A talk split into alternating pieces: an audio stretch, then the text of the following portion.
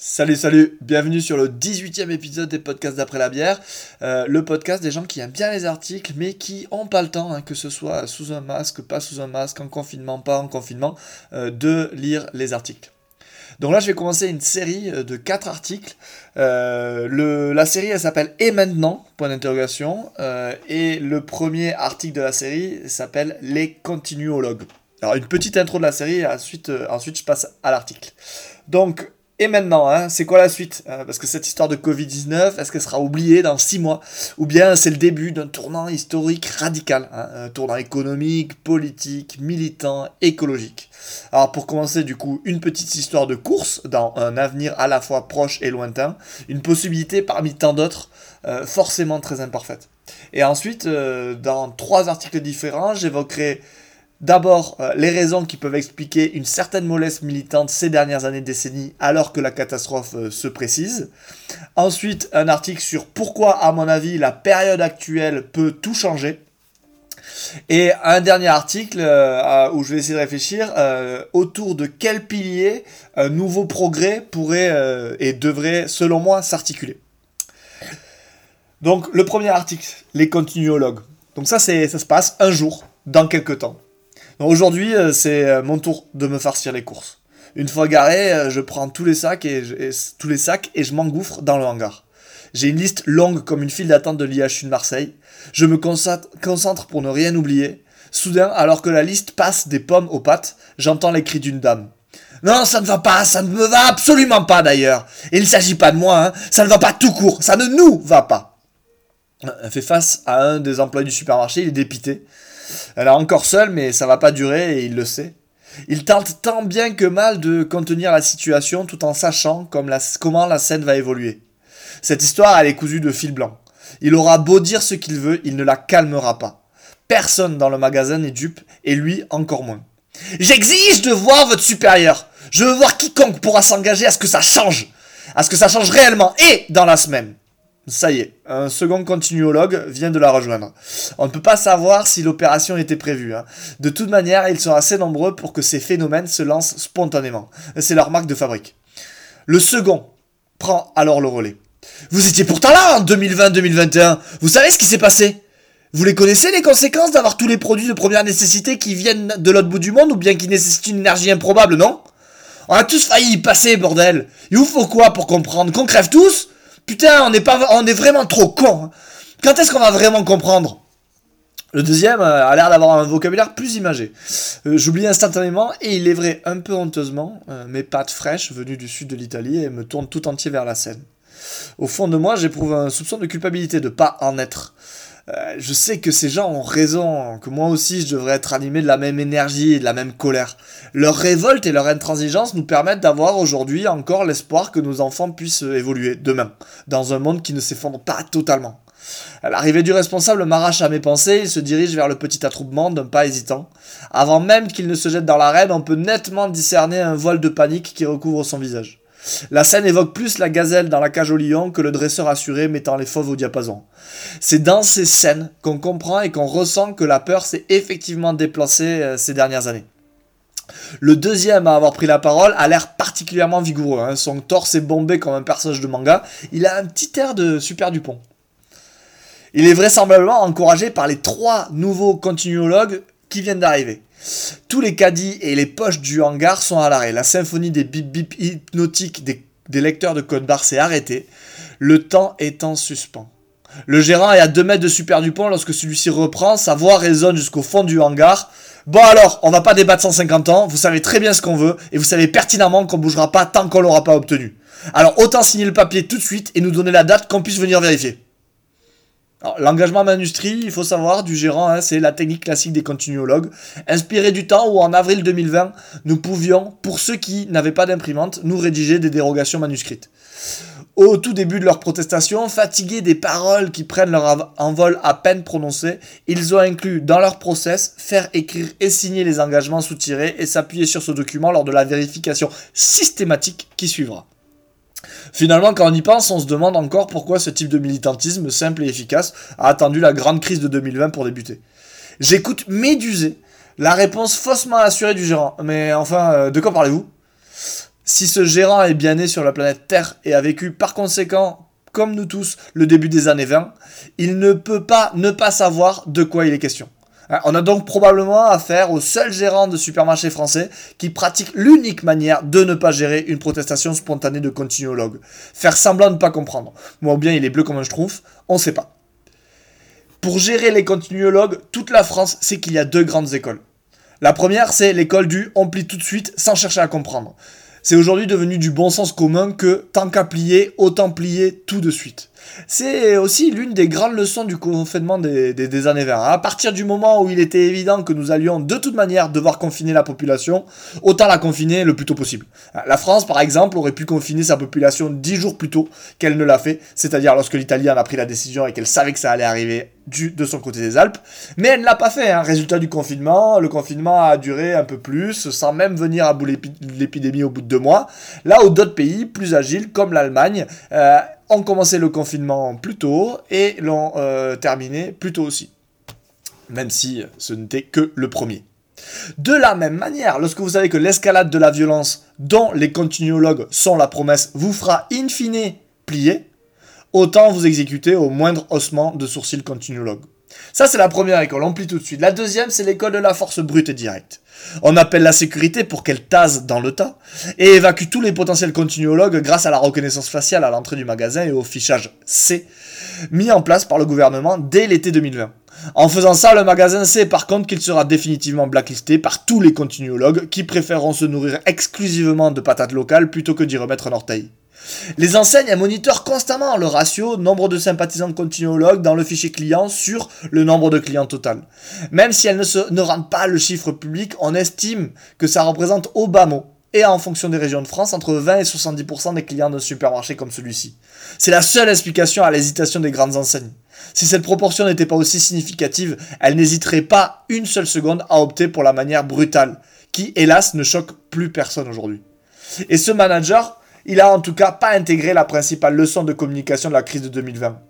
Dire de la merde aux gens, globalement, ça dessert. Et suite à la gestion pinocchiesque et contradictoire de la crise de 2020, aux mensonges et à leurs conséquences tragiques, les Français partent du principe que la fonction première de la parole institutionnelle, c'est de leur faire avaler la prochaine pilule. Ces dernières années, il s'est donc développé en France une allergie à la langue de bois, aux fausses promesses et aux éléments de langage qui sont considérés comme plus mortels qu'une épidémie de Covid dans un EHPAD. Il nous semble aujourd'hui évident qu'il est dans la nature humaine de ne pas apprécier d'être pris pour un con, mais lorsqu'on observe l'évolution des événements de la décennie précédente, on réalise que ça n'a pas toujours coulé sous le sens. Et Super Dupont, il sait très bien que le coup est déjà parti. Le groupe ne peut plus reculer, encore moins lui. Il ne l'envisage d'ailleurs même pas. Ils sortiront du hangar, taser, tasé ou victorieux. Ils le savent tous et ça ne les dérange pas. De toute manière, tasé aujourd'hui ou mort de faim demain, à la prochaine crise, ils s'en tapent éperdument. Ils ont la sensation, à tort diront certains, de n'avoir plus rien à perdre. Et c'est bien là la force des, des révoltés. Le dialogue s'embrase. Oh putain, il nous prend pour des couillons hurle Super Dupont, tout en prenant le gérant par le col pour lui montrer les étals incriminés. Vraisemblablement, cette fois-ci, il s'agit de légumes vers lesquels il tire le gérant. Eh connard, tu nous prends pour des pangolins? T'es pas au courant que 80% de ta cam là, soit elle vient de très loin, soit elle est pas de saison? Des tomates naturelles débumées, même Disney ils en font pas. Et pourtant, c'est pas la production de bouffe qui manque en Occitanie en ce moment. Pendant ce temps, la dame à l'origine de la dispute en a profité pour se précipiter sur les fameuses tomates. Elle prend des cajots, les déverse sur le sol et fait une ratatouille à grands coups de pompe. Une dizaine de continuologues, réguliers ou occasionnels, se joignent à la mêlée et profitent de l'opportunité pour passer leur colère et leur souffrance sur ces légumes trop carbonés à leur goût. Plus leur nombre augmente et plus ils savent qu'ils ne risquent pas grand chose. Les vrais preneurs de risques sont Madame et Monsieur Super Dupont dans cette histoire. Celui-ci, d'ailleurs, continue à secouer rageusement le manager. La sécurité regarde la scène. Elle attend les ordres du gérant, qui pour l'instant est toujours en lévitation assistée. Elle a les moyens d'intervenir, hein. elle est équipée de flashballs qui pendent en bandoulière justement pour ce genre d'événement. Leur usage constitue, selon le gouvernement, une réponse parfaitement adaptée et proportionnée à ce genre de circonstances. Par contre, ils interviennent uniquement sur ordre. Les continuologues ont une intransigeance et une radicalité historique qui forcent, si ce n'est le respect, au moins la distance et la prudence. Dans la société actuelle, il est évident que si on s'attaque frontalement à un continuologue, on inscrit son nom sur, leur longue liste aussi noire qu'internationale. On n'oubliera pas. Votre vie se transforme alors en un long harcèlement de la part des sympathisants du monde entier. Depuis le début du mouvement, depuis le bouleversement global, net et radical que le confinement a déclenché et qui qu'ils ont simplement continué. Les continuologues savent que leur lutte est locale, internationale et intransigeante. Locale parce que depuis les années 2020, la population sait, ressent et se souvient que ce qui doit pouvoir subvenir aux besoins essentiels en cas de pépin, c'est le local. International car depuis la même crise, on sait que ce qui cause et risque de causer les plus gros pépins, c'est l'échelle mondiale que ça se gère. Intransigeante car on sait bien que c'est notamment à cause de la non-intransigeance militante qu'on a laissé la catastrophe advenir. On sait aujourd'hui que c'était une erreur de penser changer le monde à coups de likes et de pétitions. Les membres de la sécurité le savent et ils redoutent toutes les formes, dans le monde virtuel ou réel, que peut prendre ce harcèlement. Ils interviennent par conséquent uniquement lorsqu'ils ne peuvent vraiment pas faire autrement, c'est-à-dire lorsqu'ils savent que sinon ils perdront leur emploi. Là, sans ordre, il serait surprenant qu'ils fassent du zèle. Ils n'ont rien à y gagner, en plus d'être probablement d'accord avec les continuologues. Être d'accord avec les continuologues aujourd'hui, c'est comme être contre les paradis fiscaux hier. Ça, ressemble, ça rassemble tout le monde, enfin tout le peuple plutôt. La scène, elle est tellement caricaturale qu'elle n'aurait pas été jugée assez crédible pour faire sa place dans les films hollywoodiens d'antan. Quand on y pense, c'est d'ailleurs notre monde actuel dans son ensemble qui n'aurait pas été jugé crédible pour le scénario d'un film d'avant 2020. Nous, en tant que spectateurs, aurions jugé improbable un film où les dirigeants se seraient comportés de manière aussi ridicule, égotique et littéralement stupide que nos dirigeants au printemps-été 2020. En fait, on vit depuis quelques années dans un monde où Dieu n'aurait pas été pris en stage à Hollywood. Les pieds du gérant qui pendent et s'agitent m'arrachent à mes pensées. A priori, le sol commence à manquer aux pieds du gérant, et le sang à sa tête. Un râle s'en échappe. Demi-évanoui, il exhale plus qu'il ne parle. S'il vous plaît, le, papier. Prestement, un des continuologues sort une feuille A4 pliée de sa poche et la déplie. Elle est déjà imprimée, le template est disponible sur Internet. Il ne manque plus qu'à remplir le formulaire. Il pose les deux trois questions, nom, prénom du gérant, adresse du magasin, intitulé exact du poste du gérant, dont il a besoin pour compléter l'engagement. Le gérant pourra ensuite le signer si Super Dupont daigne le laisser se poser. Dans une semaine précisément, ils pourront venir constater que plus de 80%, les continuologues, hein, ils font dans la simplicité et appliquent les proportions de Pareto partout où ils sévissent. Donc 80% des références fruits, légumes et produits essentiels du magasin sont désormais locales et de saison. Toujours pour faire simple, les continuologues se, basent sur une échelle régionale. Une fois le papier signé, qu'importe les légumes par terre, qu'importe la violence et les tous les clients, y compris Madame et Monsieur Super Dupont, replongent la tête dans leur, dans leur course. Le balai des caddies reprend alors comme si de rien n'était. Sans la ratatouille grossière au sol et le pauvre gérant étourdi reprenant son souffle entre tomates marocaines et kiwis néo-zélandais, on ne pourrait pas deviner le quasi-pugilat d'il y a 3 minutes. Le gérant digère le choc hein, de sa première rencontre avec les continuologues. Première car il est maintenant évident pour tout le monde qu'il s'agit d'une orientation de carrière toute récente. Peut-être un ancien politique condamné à l'inégibilité à vie comme 80% des élus importants de la période 2010-2020. Ou bien un ancien banquier d'investissement qui s'est dit que le secteur alimentaire serait peut-être plus reposant. Le peu de personnes qui travaillent encore dans la banque d'investissement sont désormais obligées de travailler avec des couvertures telles des espions, s'ils ne veulent pas se faire rouer de coups par une foule qui la prendrait.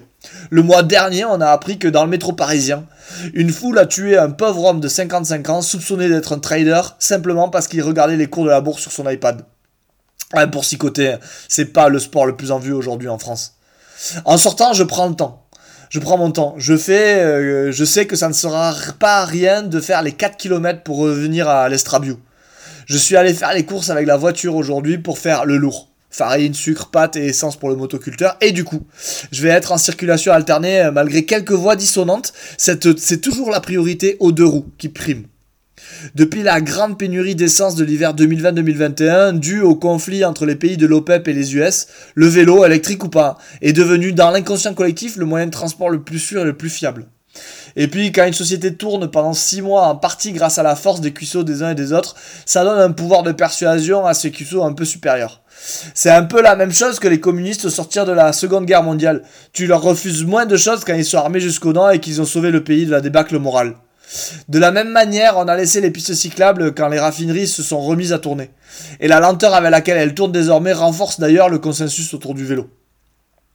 Et surtout, euh, les gens se souviennent hein, que c'est les gens qui ont tourné un peu partout en vélo qui nous ont sauvés, non pas de la débâcle morale, mais de la débâcle sociale. Ils ont, évité, ils ont évité que pendant six mois, on ne parle qu'à nos voisins directs et aux gens de notre quartier. Il y avait encore de l'essence hein, pour les camions de marchandises, pour les pompiers, les policiers les soignants. Mais six mois après le début de la crise, le reste de la population fut durement rationné. Six mois, c'est le temps qu'il a fallu pour que certains arrêtent de s'accrocher à l'espoir de retrouver le monde d'avant, que d'autres arrêtent de romantiser un monde d'après où sans sacrifice tout deviendrait mieux, et qu'on commence tout simplement à vivre et construire le monde d'aujourd'hui. C'est finalement assez court quand on songe à ce qu'on a abandonné, à ce que les événements avaient désintégré en si peu de temps. Il nous a fallu ces six mois pour réaliser que ce qu'on vivait était notre nouvelle réalité, la nouvelle normalité. C'est à ce moment que nous sommes beaucoup à avoir compris que dans notre chair, à avoir intériorisé qu'il allait falloir se battre pour changer les choses, qu'il n'y avait pas plus d'évolution positive naturelle, et encore moins de retour. Nous allions devoir créer de toutes pièces un nouveau monde car cette nouvelle normalité, comme toute normalité, allait désormais de soi. Et sans notre implication surhumaine, un monde meilleur était aussi utopique qu'une corne d'abondance. Avant de poser les cours dans le coffre, je remets en place les vieux journaux qui servent de protection. Hein. Les copropriétaires de la voiture sont bien plus maniaques que moi, alors je me plie à leurs standards. Je suis bien conscient que c'est le prix à payer si on veut partager cette voiture encore longtemps. Mon regard est alors capturé par l'un des gros titres d'un des journaux, qui date justement du 24 avril 2020. Pas de privation d'aide pour les entreprises liées à des paradis fiscaux. Ne pleurez pas, c'était pour faire joli. Au temps où euh, on a renfloué les entreprises sans euh, contrepartie, euh, grâce à notamment notre ministre de l'économie Bruno Le Maire. Et du coup, en voyant cette couverture, je me souviens avec amertume de notre conscience immobile d'antan. Paix et santé. Si vous avez aimé euh, cet article, n'hésitez pas à liker, à partager, à vous inscrire à la newsletter, à la Gazette d'après la bière. Euh, il y a tous les liens dans la description du podcast. Et à suivre euh, partout où vous voulez. Mais le plus efficace, c'est la newsletter. Salut, ciao ciao